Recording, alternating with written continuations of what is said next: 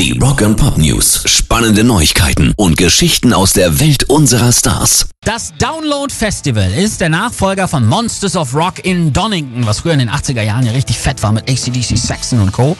Und jetzt haben die ihr Line-Up fürs nächste Jahr bekannt gegeben und das ist wirklich unfassbar. Es spielen Disturbed, The Offspring, System of a Down, Iron Maiden und Kiss.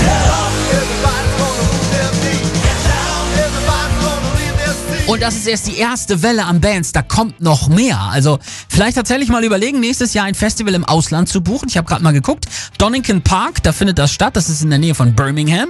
Flüge von Hamburg zum Beispiel hin und zurück kosten nur 145 Euro.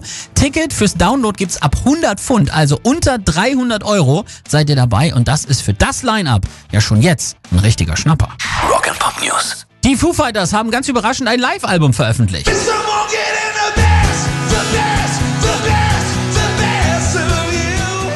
Achtung, 0005025 live in Roswell handelt es sich um einen Mitschnitt von 2005 in der genannten Stadt im US-Bundesstaat New Mexico. Der Release ist offensichtlich Teil ihres Archivprojekts, das sie im Juli mit einer Live-EP angeteasert hatten. Die Veröffentlichung jetzt am vergangenen Freitag geschah dann auch mit Anspielung auf das Internet-Meme und die anschließende Facebook-Geschichte Storm Area 51, für das sich am gleichen Tag hunderte Menschen zusammenfinden wollten, um das gleichnamige Militärsperrschutzgebiet zu stürmen, wo Verschwörungstheorien zufolge ja an Außerirdischen geforscht wird, die in den 40er Jahren über Roswell verunglückt sein sollen.